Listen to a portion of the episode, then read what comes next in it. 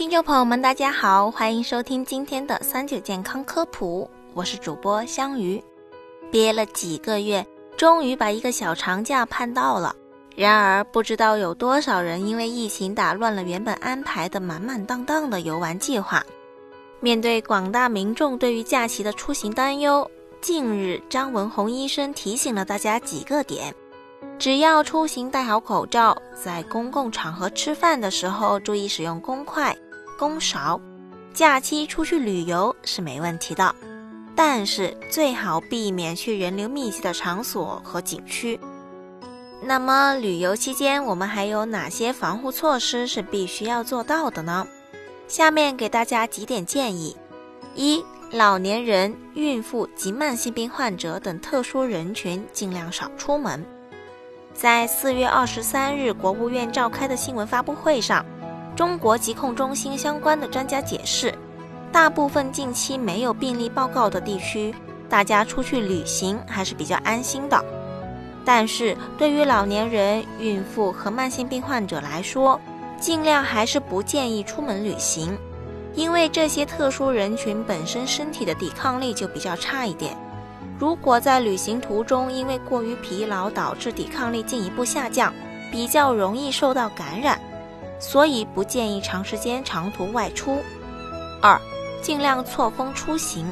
疫情之下，想要安全回家团聚，在乘坐飞机、大巴、火车等交通工具的时候，最好选择非高峰期的班次，人员密集的交通枢纽处，不要过早的在那里聚集等候，减少人员聚集而引发高危病毒传播的风险。排队乘坐的时候也要注意好安全距离。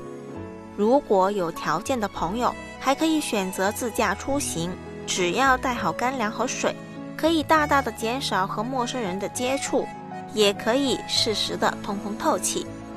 三、口罩不能少，手部卫生要做好。为了自身和大家的安全，无论是去旅游还是归家。出门前都必须要备足口罩和手部消毒的防护物品，方便随身使用。在外时，如非必要，还是尽量少聚餐、少接触。出行途中要随时留意自己的身体状况，如果出现了不舒服，例如发热、干咳、异常疲劳的症状，不要大意，一定要及时到医院就诊。四、注意酒精安全隐患。